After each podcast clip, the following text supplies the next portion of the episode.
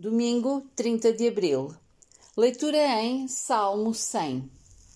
Celebrai com júbilo ao Senhor todos os moradores da terra.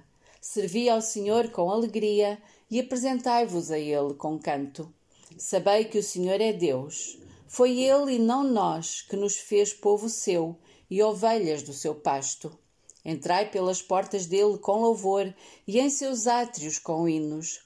Louvai-o e bendizei o seu nome porque o Senhor é bom e eterna a sua misericórdia, e a sua verdade estende-se de geração a geração.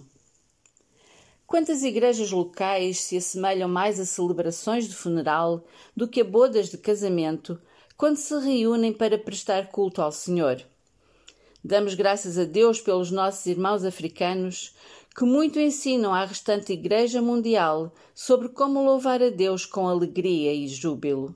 Quando vemos o povo de Deus a cantar e a dançar, a nossa memória voa até Jerusalém, quando Davi louvava e dançava à frente da arca da aliança.